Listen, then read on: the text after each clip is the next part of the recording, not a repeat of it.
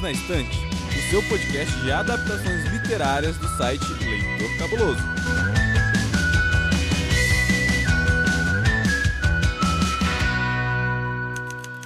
Olá, ouvinte! Você acaba de chegar ao seu encontro semanal onde a gente fala sobre livros, séries, filmes e muito mais. Para a nossa conversa de hoje, está aqui comigo o homem das ficções humanas, senhor Paulo Vinícius. Olá a todos! Estamos aqui hoje para falar sobre robôs e a gente arrumou a casa porque a gente tem convidada hoje, né? E ela vem, veio para invadir aqui porque Hoje é dia do Ficções Humanas em peso por aqui. Tô falando da Amanda Barreiro. Seja bem-vinda, Amanda. Obrigada. Olá, pessoal. Tô aqui realmente invadindo o espaço de vocês para falar dos robozinhos. E tô aqui também conhecendo o pessoal, conhecendo o Thiago Cordel. E é muito bom ter você aqui com a gente, Amanda. Você e o Paulo, mais uma vez aí para fazer esse mergulho com a gente na ficção científica. Não é isso, Domênica? É isso aí, Thiago. E eu sou Domênica Mendes, estou aqui para para apresentar esse programa, garantir que a casa continue arrumada, essa casa nova para Mandinha que está estreando aqui no podcast. E hoje a gente vai falar sobre o conto O Homem Bicentenário. Aquele conto que talvez você conheça por um filme que fez muito sucesso nos anos 2000, de mesmo nome, passou um milhão de vezes na televisão. Eu nem sei se você sabe que tem livro, mas se não sabe, vai saber agora. Mas antes, assistente, puxa aí pra gente alguns dados do livro. O Homem Bicentenário é um conto escrito por Isaac Asimov lançado em 1976 na série Robôs. Por esse trabalho, Asimov recebeu o Prêmio Hugo e o Prêmio Nebula de melhor novela de ficção científica do mesmo ano. Segundo o prefácio do livro, Asimov foi convidado juntamente com outros autores para escrever contos para uma coletânea de ficção científica que seria dedicada ao bicentenário dos Estados Unidos. O projeto deu ruim, e no fim do dia, só ele tinha terminado a história. Como quando as coisas começam a dar certo, elas tendem a continuar, o conto fez tanto sucesso que depois foi adaptado para o cinema em um filme que passou um milhão de vezes na TV chamado O Homem Bicentenário. No Brasil, a última coletânea em que ele foi inserido foi Histórias de Robôs Volume 2, publicado pela editora LEPM. Quem fez a tradução foi Milton Persson e a edição é de 2005. Você pode encontrar o livro no formato físico para ter na sua estante ou no formato digital. Para fechar, é uma coletânea em formato de bolso, tem 238 páginas e foi organizada por Patrícia Warwick e Martin H. Greenberg. Gente, para começar 2021, então, falando de ficções curtas, falando de vida nova, falando de muita coisa boa, eu quero que o Paulo conte pra gente o que, que a gente está fazendo aqui, Paulo. Por que, que a gente está gravando sobre esse conto? Então, ano passado nós nos reunimos em nosso nosso conselho e decidimos que tipo de arcos faríamos a partir do ano de 2021. Até que tivemos a brilhante ideia de trazer para vocês histórias curtas. Porque, afinal, por que não, né? Histórias curtas. Então a gente vai ter um arco agora de vários episódios em que a gente vai falar sobre histórias curtas de ficção científica que se tornaram famosas né, no cinema em outras mídias. Hoje nós vamos falar sobre o Homem Bicentenário, que é um conto, e semana que vem nós vamos falar sobre o filme que foi adaptado em cima do conto. O segundo episódio vai ser sobre o conto Super Máquinas que duram o verão inteiro, que vocês certamente conhecem esse conto. Já assistiram inúmeras vezes, mas conhecem ele com o nome de inteligência artificial, com aquele famoso menininho lá de Eu Vejo Gente Morta. E o último é o Relatório Minoritário, que deu origem ao Minority Report, aquele filme famoso com o Tom Cruise, que ele tá perseguindo bandidos, tem um oráculo lá que diz para ele né, o, que, que, o que, que vai acontecer. Então, vamos falar nas próximas semanas sobre esses três contos e essas três adaptações. Ah, que delícia! Muito bem! Então, Amandinha, Eu tenho um desafio para você. Você que tá estreando aqui no Perdidos na Estante, que já tá aí com a sua bebida favorita, com o seu café, com o seu Kindle aberto no conto ou o seu livro físico, não sei qual é a sua preferência, enfim. Eu te desafio a apresentar uma sinopse sobre o conto O Homem Bicentenário como se você estivesse contando um conto de fadas. Manda ver. Era uma vez um lugar não tão distante, onde a robótica já é uma realidade. E os robôs eram regidos por leis, leis fundamentais que visavam basicamente a proteção humana. Então, eles não poderiam causar danos, prejudicar um ser humano, seja por omissão ou por ação. Não poderiam desobedecer os humanos, a menos que isso contradissesse a primeira lei. E teria que proteger a sua própria existência, a menos que isso contradissesse as duas outras. Basicamente, eram apenas utensílios para o serviço humano. Nesse lugar tem uma característica muito especial que os robôs precisavam então servir os humanos a qualquer custo, mas eis que surge um robô diferente, o Andrew. O Andrew é adotado pela família Martin como um servo. Ele começa a desempenhar as funções dele de robô, é, fazer os serviços domésticos, etc. Só que ele começa a desenvolver habilidades especiais, habilidades criativas, coisas que até então não se pensava ser possível de um robô. E aí entra toda uma questão filosófica, nesse lugar regido por leis tão estritas e tantos preconceitos, que vão se quebrando com paradigmas é, diferentes. É preciso encarar uma nova realidade, né? Existe um robô diferente. E aí a gente vai acompanhar a trajetória do Andrew nessa descoberta do, do que ele é capaz de fazer, do porquê ele é diferente e do que mais ele quer se aproximando, então, né, dessa jornada por uma, uma busca por respostas, por humanidade, por liberdade, entre outros. Melhor parar para não dar mais spoiler. Amei, amei, amei, amei, amei. É isso aí. Rainha da sinopse criativa do Perdidos na Estante, senhoras e senhores, Amandinha do Ficções Humanas. É isso. Muito bom. Paulo, você que é o responsável por trazer essa mulher maravilhosa para fazer essa sinopse inesquecível na história desse podcast.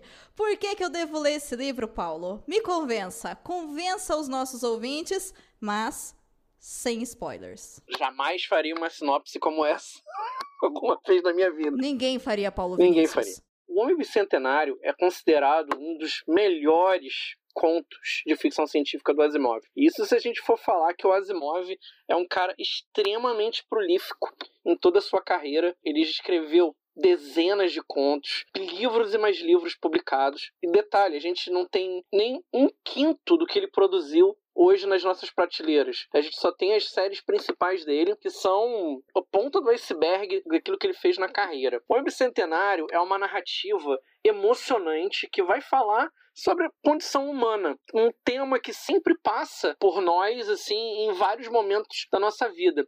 Seja quando a gente for ficando mais velho e a gente vai buscando entender o que, que é ser humano, ou quando a gente vê a tecnologia se desenvolvendo cada vez mais e a gente quer saber quais são os limites entre homem e máquina, principalmente nos dias de hoje. E a gente está falando de um conto que foi escrito na década de 70 e é um conto extremamente atual, principalmente no momento de inteligência artificial, de fake news, em que a gente vê robôs manipulando informações. Então é um conto extremamente atual que eu acho que todos deveriam ler em algum momento da, vida. Até porque é um conto pequeno, você rapidamente consegue lê-lo em uma tarde ou duas sentadas, bem pouco tempo, e é um, um, conto que vai te dar várias interpretações possíveis. Tiago, em quantas sentadas você leu o conto do Homem Bicentenário? Olha, graças às leis da robótica, foi numa sentada só, né? Como o Paulo bem colocou aí, foi numa sentada só e perdão a piada, nem precisou de óleo pra máquina, né? Ai, meu Deus, meu, eu tenho que melhorar essas piadas, Jesus, né? Estamos aqui para acabar com a dignidade de Tiago Cordel. Perdão, é um conto muito gostosinho de ler, assim, muito simples, né, de você refletir, até porque eu acho que a proposta, né, do, do Asimov, e, corrija aí se eu estiver errado, Paulo, mas parece que a autoria é dupla, não é isso? É, é o Asimov junto com o Robert Silverberg, não é isso? É, então, na verdade, não, não era para ter sido o conto publicado. Ele, ele tinha a ideia de fazer uma coletânea em que ele falasse sobre essa ligação entre homem e máquina, né, sobre os limites disso. Então, ele tinha pensado, junto com o Robert Silverberg, de criar uma, uma coletânea de contos com vários autores. Dentro dessa coletânea se exploraria as várias ideias a respeito dessa concepção. Só que acabou não rolando. Acabou não rolando e o Homem Bicentenário acabou sendo publicado só sozinho.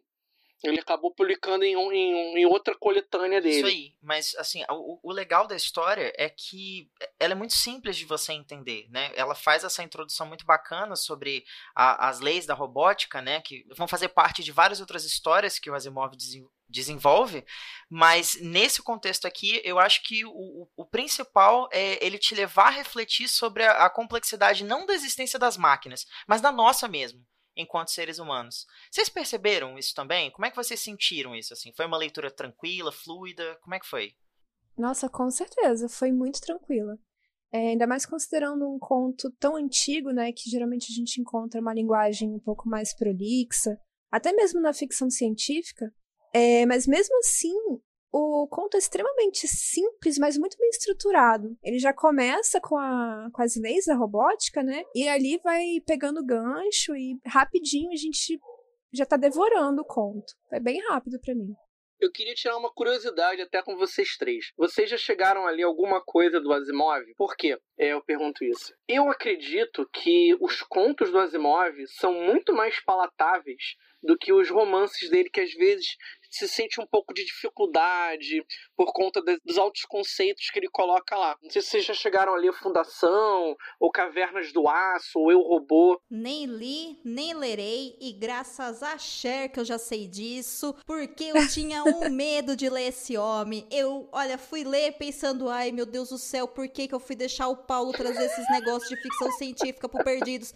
E aí eu sentei o meu bumbumzinho numa sentada também, matei o conto e falei: nossa, Domênica, mas você está sendo muito preconceituosa com o moço do Move, não é? E não, entendeu? Eu estava certa, aqui plena de mim, que eu só deveria ler esse conto e nada mais. Paulo Vinícius, muito obrigada por me salvar de mergulhar em algo do qual eu não gosto, que é essa ficção hard science, cheio de technobubbles, do qual eu fico. Muito obrigada, muito obrigada, muito obrigada. Minha gratidão a você nesse ano de 2021, Paulo. Graças. Tiago, você chegou a ler alguma coisa, Tiago? Então, eu lembro muito tempo atrás de um vídeo da Luara França, onde ela falava algumas dicas, ela dava algumas dicas de como começar a ler ficção científica, e Fundação estava no meio. Eu lembro que eu cheguei a pegar a Fundação no comecinho, assim, foi super intragável para mim, mas a experiência com esse conto foi muito positiva, assim, a leitura, ela flui com muita facilidade, é tranquilo de você entender, pelo menos nesse conto, o Asimov ele não se estende muito, dando aquelas explicações científicas exaustivas de como algumas coisas funcionam. Na verdade, a, a passagem dos acontecimentos ela, elas são muito assim rápidas e ele já pula logo para resolução, sabe? Ele já te conta. É, é quase como você estivesse ouvindo uma história da boca de alguém, sabe? A pessoa ela passa por alguns detalhes, mas ela vai direto ao que te interessa saber, né? Ela, ela te leva logo ao clímax da história. Eu achei isso assim genial. É quase como se tivesse no conto alguém te contando. Isso aí, exatamente isso. Um conto com alguém te contando. Eu acho que é exatamente esse o ponto, porque como ele não tem muito tempo de se estender em explicações mirabolantes sobre máquinas e tudo mais, é, a gente se prende muito mais ao teor da história do que a essa coisa de, de tecnologia e teorias e tudo mais. Então acho que fica muito mais simples. Curiosidade, como a, a coletânea que o Asimov e o Silverberg iam criar é, babou, o Asimov tinha pensado em fazer um romance longo do Homem Bicentenário.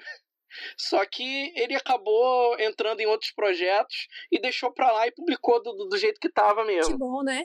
A impressão que eu tenho ao ler o Asimov é que o Asimov é muito parecido com o King. Falta alguém para chegar a ele e, e cobrar uma edição. Tipo, vou cortar, vou passar faca. O Asimov ele se tornou muito famoso em um curto espaço de tempo. Então, é, os editores eles tinham receio de, de, mexer em alguma coisa que o Asimov escrevesse. Assim, não é nada espetacular. Os romances do, do Asimov nem são tão grandes quanto os livros do King. Só que se a gente for parar para analisar, por exemplo, Fundação dá para você cortar boa parte do romance, né? É, Cavernas do Aço, mesma coisa. E a gente vai vendo isso. Para mim, o Asimov é um excelente contista. E boa parte dos contos dele acabaram se tornando clássicos. Exemplo, O Homem Bicentenário é um desses. Tem dois, por exemplo, quem leu O Robô, O Robô é uma coletânea de contos. Tem dois contos lá que são clássicos, que é o Robbie, que é o primeiro conto, e o Conflito Evitável, que é o último conto da coletânea. São contos clássicos, né? E um que eu gostaria muito de ver em português e não tem é o The Last Question. Infelizmente já faz anos que não é editado nada do gênero e é um conto que ele parte de uma premissa muito besta, assim como o Homem Bicentenário, uma premissa simples que vai carregando a narrativa até o final. O The Last Question ele pergunta assim: são dois caras que vão perguntar para um supercomputador: será que os homens serão capazes de restaurar a humanidade depois que o Sol desaparecer? Essa é a pergunta. O conto é isso e é um dos melhores contos de ficção científica do século XX. Eu achei que você ia falar que eles iam perguntar qual a resposta para a vida, universo e tudo mais. É quase isso. é quase isso. Vou fazer uma observação aqui para você ouvinte que tiver afim de ler o conto do Homem Bicentenário. Ele sim faz parte desse universo aí do Fundação, criado pelo Sr. Asimov. Mas talvez, dependendo do lugar onde você esteja nos ouvindo, você encontre ele sob o nome O Homem Positrônico. Então dá uma caçada aí, porque ele é meio chato de achar mesmo, tá? Não perca a oportunidade de ler esse conto, ele é muito bom, principalmente para quem curte ficção científica, que tem aquela pegada meio de Mary Shelley, aquela coisa do a criatura que quer encontrar a si mesmo, espelhando-se no Criador e a nossa busca pela nossa humanidade através das coisas que nós produzimos. No caso, agora, robôs que são mega inteligentes e muito melhores do que nós mesmos, ou não? Há questionamentos.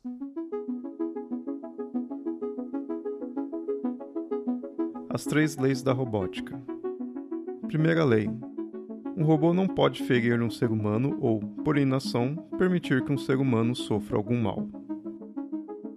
Segunda lei, um robô deve obedecer às ordens que lhe sejam dadas por seres humanos, exceto nos casos em que entre em conflito com a primeira lei. Terceira lei, um robô deve proteger sua própria existência, desde que tal proteção não entre em conflito com a primeira ou segunda leis. Partir desse momento, os spoilers estão liberados, então você continua ouvindo a gente, mergulhando no conto O Homem Bicentenário. A primeira coisa que eu quero perguntar para vocês, queridos participantes, é o seguinte. Existem vários momentos no conto onde o Andrew passa por dificuldades de lidar com o sistema judiciário para poder ser entendido como um cidadão humano, ou seja, uma criatura que tem plenos direitos de sua própria liberdade e de ser quem ele quer ser. O quanto que o autor trabalhou nessa questão no conto? Vocês acham que isso revela um pouco do preconceito do homem sobre o diferente? Aqui o homem, só para deixar mais claro para quem estiver ouvindo, vocês acham que essa busca do Andrew revela um ponto de discussão do Asimov acerca dos preconceitos que nós, seres humanos, temos com relação a outros seres humanos que são diferentes da gente? Vamos lá. É, sistema judiciário, pelo menos na maneira como, como o Asimov entende nesse conto, ele é um lugar de debate, né? A gente pode perceber isso como se fosse um. Vou puxar alguma coisa bem bizarra para falar. Como se fosse uma ágora na antiga Grécia, onde as pessoas se reúnem para debater sobre um tema e decidir o que, que vai ser feito. E cada pessoa tem o direito de falar alguma coisa. Pelo menos isso é o que o Asimov deixa transparecer no conto, né? É um espaço de debate. E ao longo desse espaço de debate, a gente vai vendo pequenas coisas aparecendo. Por exemplo, opinião pública. Por que, que o Andrew não pode se tornar um ser humano? Porque tem opinião pública. Né? Será que o ser humano é capaz de entender um robô, uma máquina, como uma coisa viva? E aí, a partir dessa formulação, ele vai pouco a pouco fazendo as pontuações dele né, sobre as hipóteses pelo qual o Andrew não é um ser humano. E ele vai tentando quebrar isso, pouco a pouco.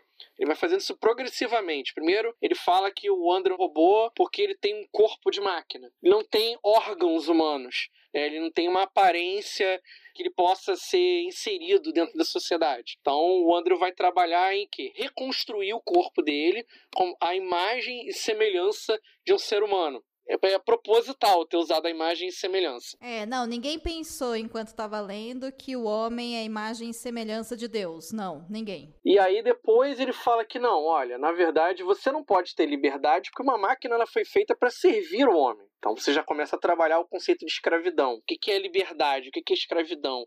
Uma máquina ela pode ter livre arbítrio ela pode decidir por si só aquilo que ela quer fazer de sua vida. Então você tem vários assuntos periféricos que vão sendo inseridos pelo Asimov à medida em que ele vai refutando as negativas que são dadas para o Andrew. Pelo menos eu imaginei isso. Não sei você, Amanda, você, Thiago, o que vocês enxergaram nisso?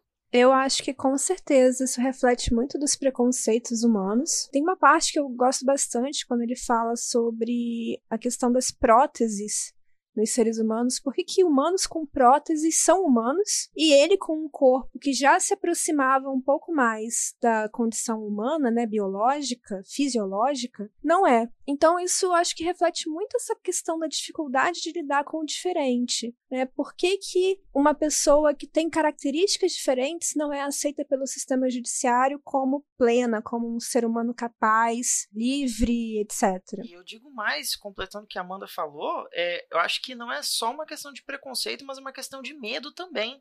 Para que, que a gente cria leis, né? Para se proteger. A gente cria leis para tipo respaldar a, a, as nossas escolhas, para a gente, né, de alguma forma ter um, uma espécie de defesa em relação ao, ao julgamento dos outros e tal. E aí nesse sentido, as máquinas existem, melhor dizendo, os robôs existem porque antes de tudo criaram três leis para que a, a, existência deles e a convivência deles com a gente, com nós humanos, é, fosse possível, porque tipo eles teoricamente, são tão inteligentes quanto nós, né? O, o Andrew, ele é a prova viva disso, né? Embora a gente vai ver mais para frente que, é, pelo fato dele ser assim, eles acabam desenvolvendo ro é, outros robôs que são, digamos assim, mais bitolados, eles só são capazes de executar as próprias tarefas mesmo, eles não têm mais essa coisa da, de uma inteligência mais é, espontânea, vamos colocar assim.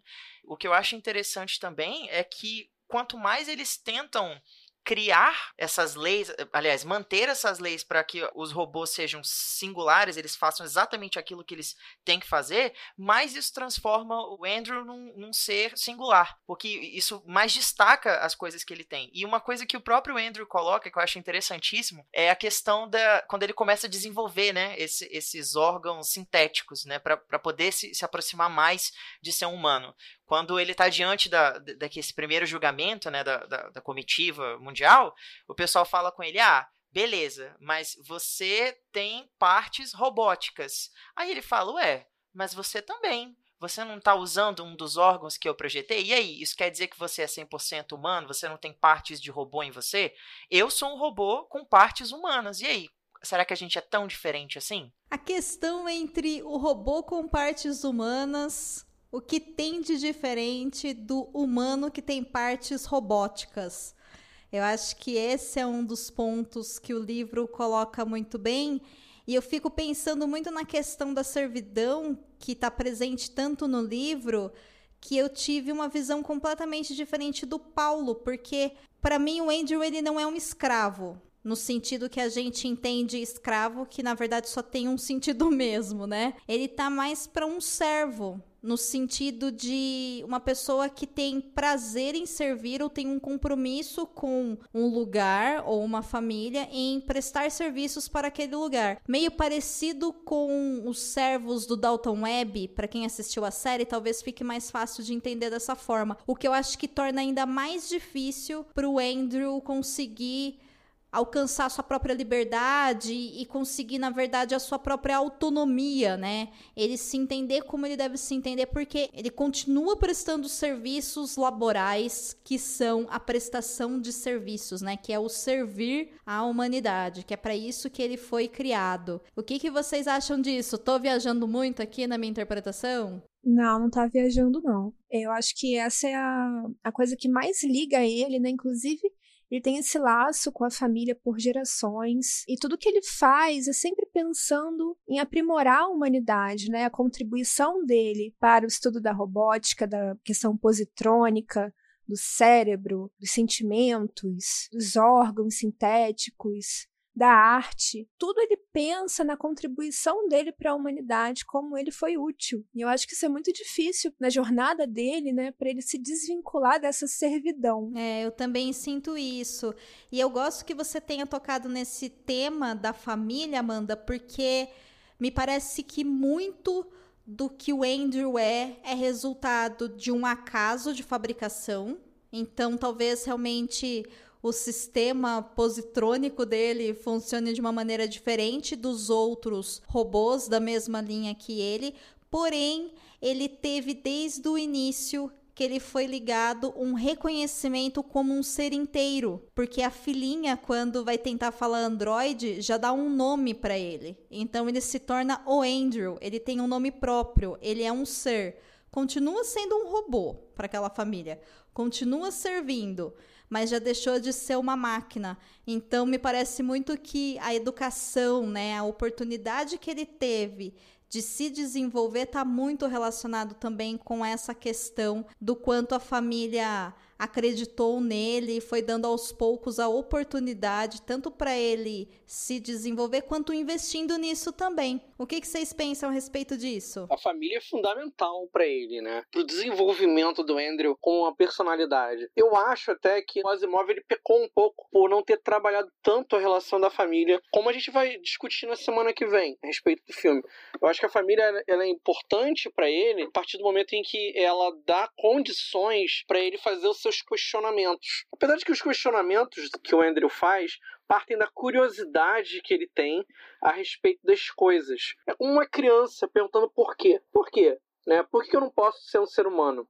Por que, que eu não posso ser livre? Eu entendo o que, que é livre. Por que, que eu não posso ser da mesma. Mas só porque eu sou robô? Por quê? esses questionamentos, esses porquês vão levando do início ao fim, né? Até o final, ele é, por quê? Ah, eu não posso ser um ser humano porque eu sou imortal, beleza? O único inconveniente é esse, ok. É interessante porque, nesse sentido, ele, a princípio, é até incapaz de ignorar né, essa, essa questão da, da serviência. Porque, mesmo quando ele consegue, entre aspas, aí, né, se alforriar, é, ele deixa de ter essa necessidade de servir a, a, a, família da, da filhinha, ainda assim ele não consegue ignorar quando alguém dá uma ordem para ele, né? A gente tem aquele, aquela cena, aquele momento lá na rua em que os dois caras, né, tipo, tiram proveito dessa, desse comando humano sob o, a vontade do robô, e aí ele sente essa necessidade de não só ser livre, mas ter o direito à liberdade respeitado. Ninguém usar isso contra ele. Porque, cara, é, é, é uma coisa, assim, complicada da gente compreender, porque ele não consegue ignorar né? Ele não consegue dizer assim, não, eu não vou te obedecer, né? A, a, única coisa que é mais forte do que isso é só o imperativo de que ele não pode agredir um ser humano. Ele não pode provocar um, um ser humano, não pode colocar em risco a vida de um ser humano. É a única coisa maior do que o fato de obedecer o, o humano. Então, assim, é, é, é uma coisa que é difícil da gente processar porque ele não consegue ter controle sobre esse desejo. E à medida que ele vai tentando se humanizar, à medida que ele vai tentando, digamos assim, se tornar mais próximo do que nós somos, ele vai entrando em conflito com isso. Eu acho que tem um trecho muito legal do livro que é quando ele finalmente tá com essa, essa questão. O, o Paul até fala com ele que ele tá diferente. Ele se humaniza mais, né? Ele, ele passa a habitar o corpo de um. Acho que ele fala androide ou ciborgue, alguma coisa assim, que, é, já é uma coisa um pouco mais sintética. Não sei se vocês vão lembrar. Eu, eu, eu acho que é androide mesmo que ele fala. Ele fala assim: Poxa, Andrew, você tá diferente, eles estragaram você e tal. ele, não, é. Eu vou levar um tempo para me acostumar, porque eu, eu já não tô mais sob esse imperativo, sabe? E mais pra frente ainda, quando ele já consegue ser tratado como humano pelas máquinas. Ele fala: ah, enquanto eu tava na Lua, todos os robôs de lá achavam que eu era humano. Eu dava uma ordem e eles obedeciam, sabe? E aí, e, e, isso até, digamos assim, vai refletir na, na, relação dele com os outros humanos quando ele tá na Terra de novo. Assim, metaforicamente falando, já pode ser uma impressão minha só, mas eu acho que isso reflete muito a, covardia da própria situação de escravidão. Isso é tão introjetado, é um conceito tão enraizado na pessoa que é vítima de um sistema escravista, que ela não consegue se insurgir contra esse desejo, essa necessidade de realmente servir, porque ela está acostumada a fazer isso. Claro que aí tem a questão da máquina, que é muito mais radical, mas numa metáfora mais livre, eu acho que o Asimov propôs justamente essa questão da condição humana escrava. Eu concordo muito que dá pra gente pensar dessa forma, quando no livro fica tão marcado que o Andrew começa com princípios básicos como eu quero comprar a minha liberdade. Depois eu quero poder usar roupas. Eu quero ter a minha casa. Eu quero poder escolher com quem eu vou trabalhar. Eu quero poder falar. Eu quero poder mandar. Ou seja, ele vai saindo desse lugar onde ele está preso, que ele não tem opção nenhuma de não obedecer a qualquer ser humano que existe no planeta, e isso é complicado, em troca de eu estou me tornando um ser único, né? Eu estou deixando de ser um objeto. E eu super concordo com você que dá para a gente fazer essa leitura do conto através dessa possibilidade do Asimov ter feito um pensamento a respeito da escravidão. Super concordo, super identifiquei isso também. O que me leva a trazer para vocês um trecho da história quando o Andrew vai tentar comprar essa liberdade e o patrão dele diz para ele que abre aspas, não quero essa droga do seu dinheiro, Andrew. Só aceito porque senão você não vai se sentir livre. Daqui para frente, pode escolher suas próprias funções e fazer o que bem entender. Não lhe darei nenhuma ordem a não ser a seguinte: faça como quiser. Ainda sou responsável por você e isso foi determinado pelo tribunal. Eu espero que você entenda. Vocês acham que o patrão aqui entendeu realmente a necessidade do Andrew ou por esse parágrafo dá para a gente perceber que existia ali um, um preconceito, uma dificuldade de entendimento? Como é que esse trecho ficou na obra para vocês diante dessa discussão que a gente está tendo aqui? Ele não entendeu o básico, porque para ele liberdade significava apenas que o Andrew ele poderia fazer o que ele quiser. Ele até em outro momento, acho que um pouco antes, ele chegou e falou assim: "Olha, acho que na, no momento do tribunal, há muito tempo que eu não dou ordens pro Andrew. Então ele já é livre. O fato de eu não dar ordens para ele significa que ele pode fazer o que ele quiser. Quando na verdade existe toda uma questão de ele ter a possibilidade de ele realmente poder fazer o que ele quiser. Ele pensa assim: bom, qualquer pessoa na rua, e aí ele traz as leis da robótica, pode me dar uma ordem. Qualquer pessoa, né? Não importa se é o meu dono ou não remete toda aquela situação da confusão dele tentar ir à biblioteca, e aí algumas pessoas encontram com ele na rua, e aí abusam dele, e ele não pode fazer nada, porque a programação dele dizia que ele deve obedecer ao ser humano. Então, para ele, ter a liberdade é não ter mais que responder ao ser humano, não ter mais que fazer alguma coisa a ele. Isso que escapa né, a, a mente do, do, do, dono dele. Além do que, o fato dele ainda responder ao ser humano fazia com que ele ficasse limitado apenas à casa.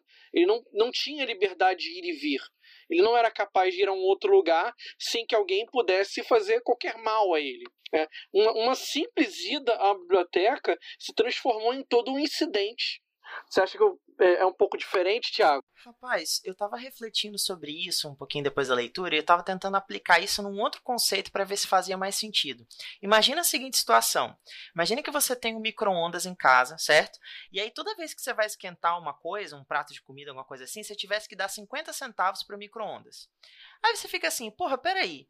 Eu comprei o micro-ondas, ele é meu eu ainda tenho que pagar 50 centavos para micro-ondas toda vez que eu for esquentar um negócio? Mas, tipo assim, o que, que, que, o micro-ondas vai fazer com 50 centavos? Sabe? Primeiro de tudo, que ele é um, ob um, objeto obsoleto, descartável. Daqui a pouco eu vou ter que trocar, sei lá, vai, vão lançar um outro modelo diferente, eu vou querer outra coisa. Eu não vejo sentido em, sabe, dar 50 centavos para micro-ondas.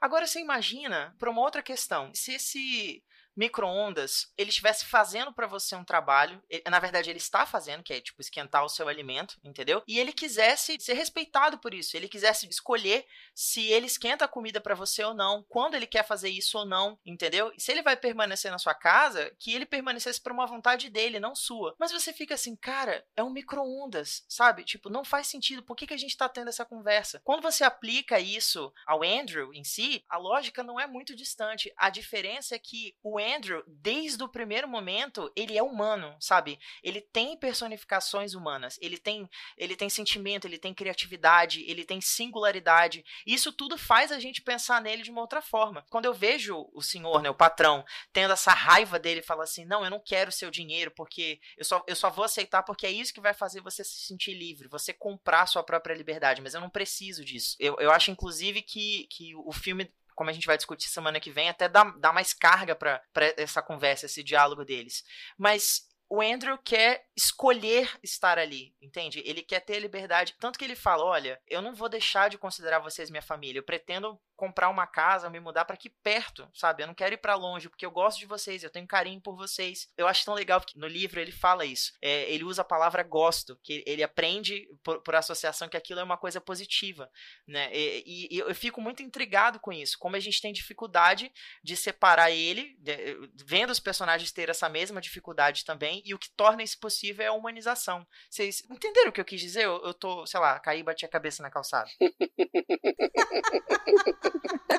ficou claro, ficou claro. Mas nesse caso, na sua metáfora, seria como se o seu micro-ondas quisesse te pagar para poder continuar esquentando a sua comida e você falasse para ele: micro-ondas, eu não preciso, eu nem tô mais pedindo para você esquentar tanto minha comida assim. Eu faço minha comida sozinha. Entendeu? É um pouco diferente, porque eu acho que o que ofende o patrão não é o Andrew querer, querer a liberdade dele, é o fato de eu já não estou te mandando embora, eu já não estou mandando em você. Eu te vejo como uma pessoa. Por que, que você quer me pagar para ter isso, se eu já te dou isso? Quando na verdade não é sobre o patrão, e sim sobre o Andrew. E ele não consegue fazer esse ponto de aceitar que não é sobre ele, e sim sobre o outro. Eu acho que é essa dificuldade que está nesse trecho.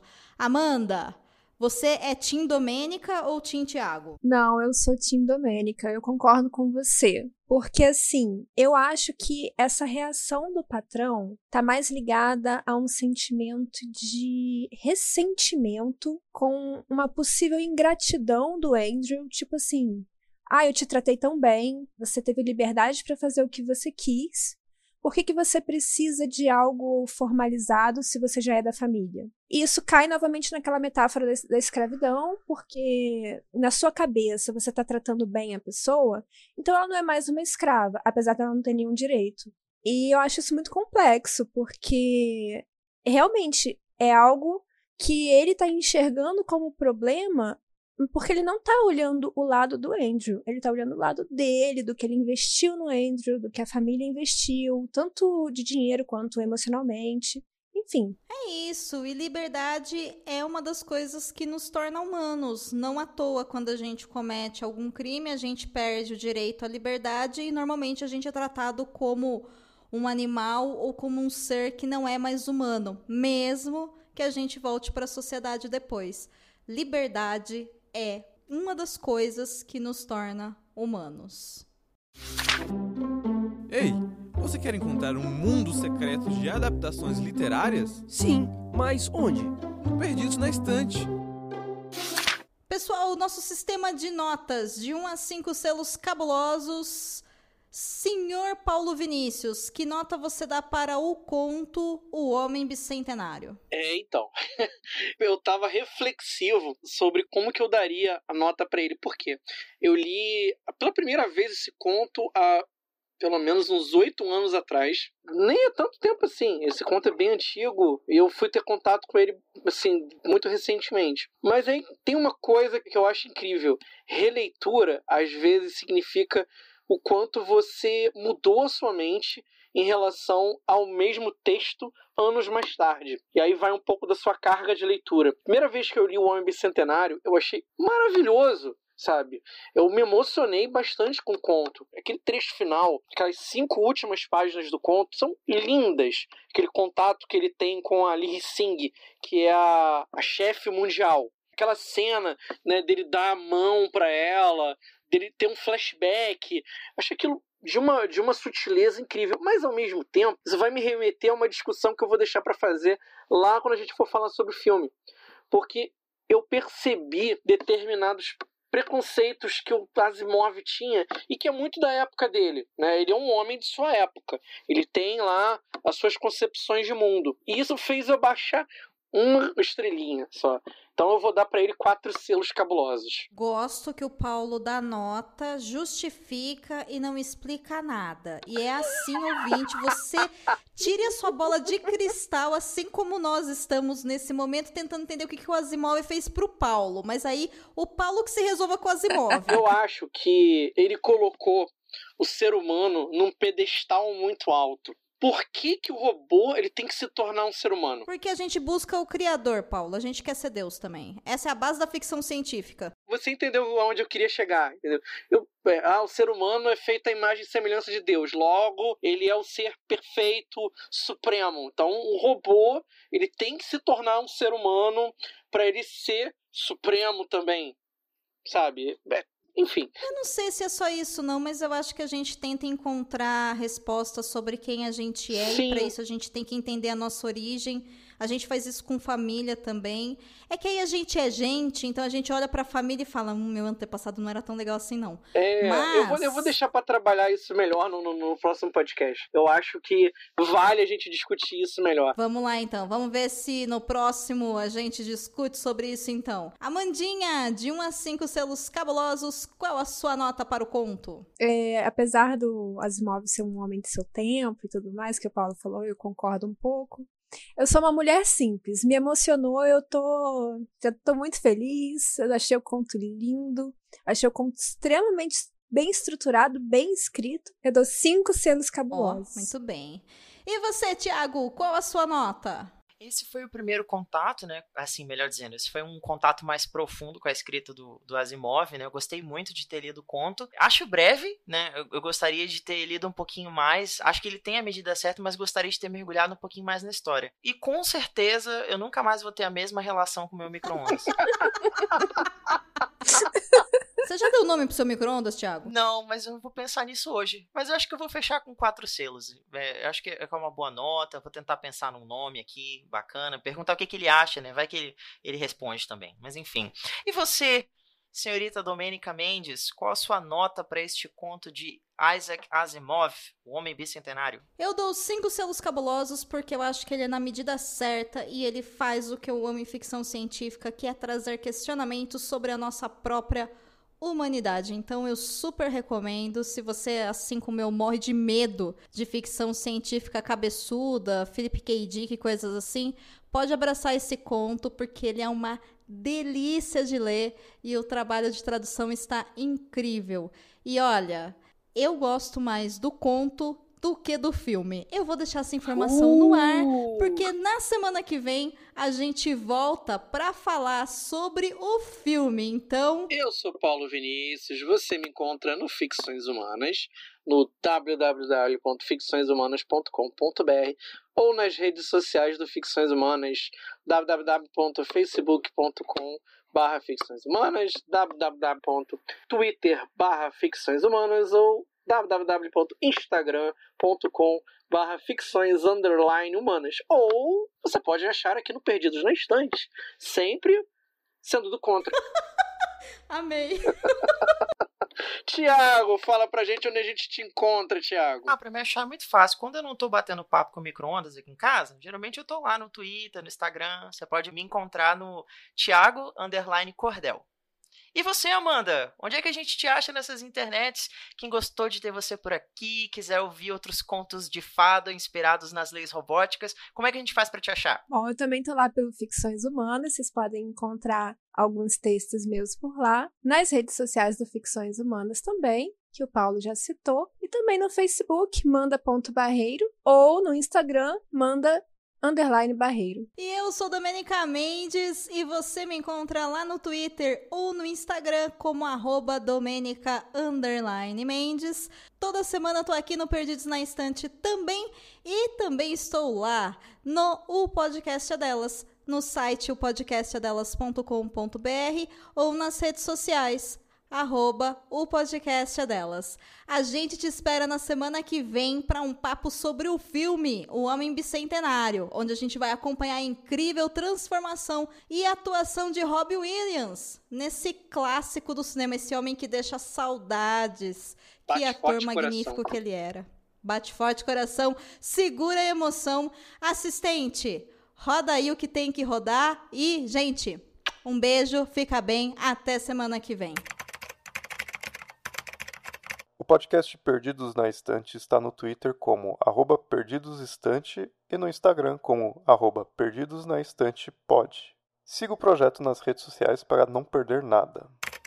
Avaliações de podcast na Apple Podcast gera crescimento e são formas de apoio gratuita. Acesse a Perdidos na Estante na Apple e deixe 5 estrelas e um comentário.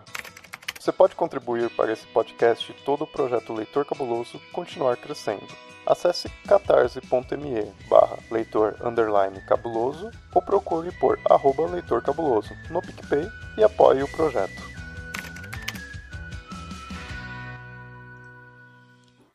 Você acaba de ouvir o episódio número 92 do podcast Perdidos na Estante, onde falamos sobre o conto O Homem Bicentenário de Isaac Asimov. Apresentação: Domênica Mendes, Paulo Vinícius, Tiago Cordel e Amanda Barreiro. Pauta: Paulo Vinícius e Domênica Mendes. Assistente edição: Leonardo Tremesquim. Agradecimentos especiais a quem nos apoia, especialmente a Abner de Souza, a Irechu, Alessandra Rocha, Alan Felipe, Caetano Jaques, Carol Vidal, Carolina Mendes, Cláudia Rodrigues, Clécius Duran, David Figueiredo, Deise Cristina, Francisco Faria, Janaína Vieira, Laine Lilica, Lara Prado, Leandro Gomes, Lu Bento, Lucas Domingos, Marina Jardim, Marina Kondratovic, Melissa de Sá, Nilda, Ricardo Brunoro, Rodrigo Leite, Tiago Augusto e Tiago Rudier.